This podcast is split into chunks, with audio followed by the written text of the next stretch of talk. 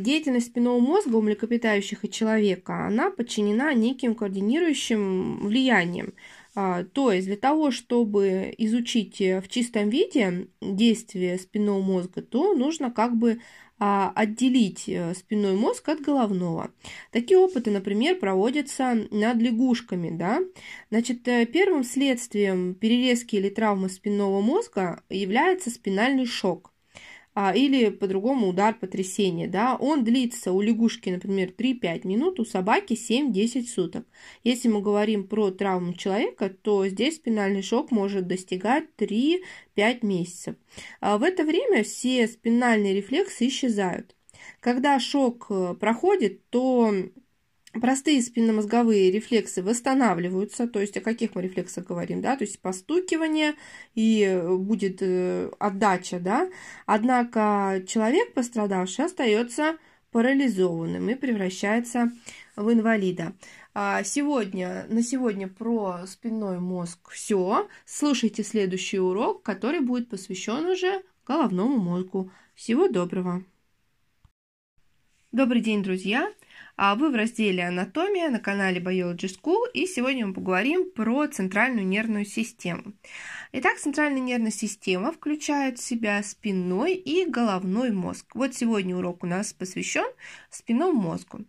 А нервная система, как вы уже знаете, это совокупность органов, которые образуются нервной тканью и регулируют функцию всех а, частей организма. Как я уже сказала, центральная нервная система делится на спинной мозг и головной.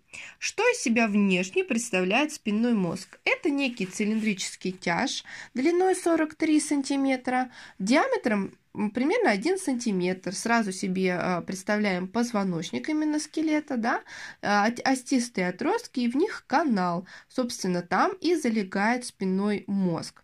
А, всего спинной мозг включает в себя 31 сегмент.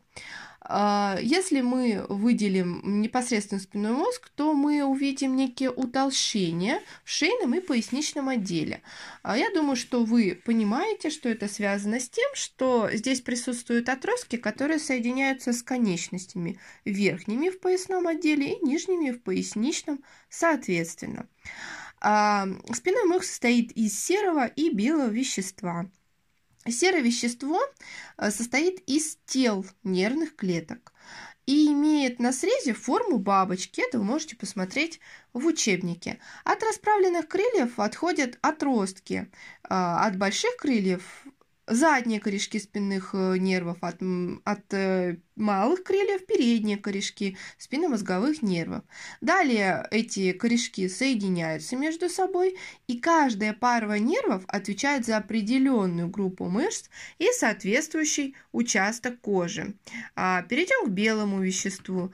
А, белое вещество находится снаружи серого, и оно, собственно, образовано отростками нервных клеток. То есть, видите, да, а, серое вещество образовано телами нервных клеток, белое вещество образовано образована отростками нервных клеток. Эти отростки нервных клеток э, объединяются в проводящие пути. Среди э, белого вещества, среди волокон выделяют несколько типов. Итак, первое это соединяющие участки спинного мозга на разных участках. То есть те непосредственно участки, которые просто соединяют э, между собой да, вот эти вот э, сегменты.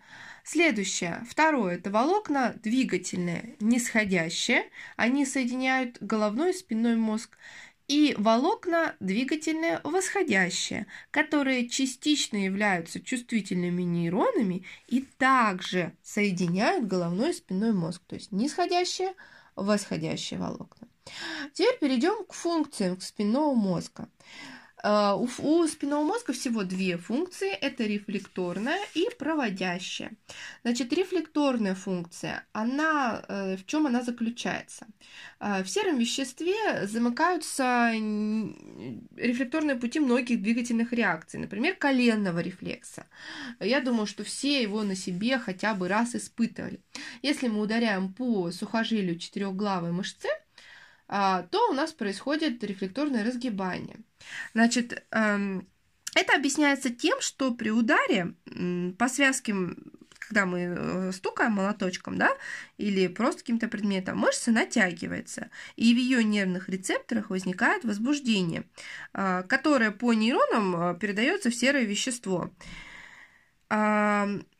Далее, следующая функция проводниковая или проводящая. Нервные импульсы э, передаются в головной мозг информацию об изменениях в окружающей среде. Логично, да? То есть у нас есть чувствительные нейроны, и мы, собственно, а, руками, там, кожей, осязанием передаем это все Э, по спинному мозгу в головной мозг. А по нисходящим путям, то есть в обратную сторону, импульсы передаются к двигательным нейронам, которые вызывают или регулируют деятельность организма. То есть они дают какую-то ответную реакцию.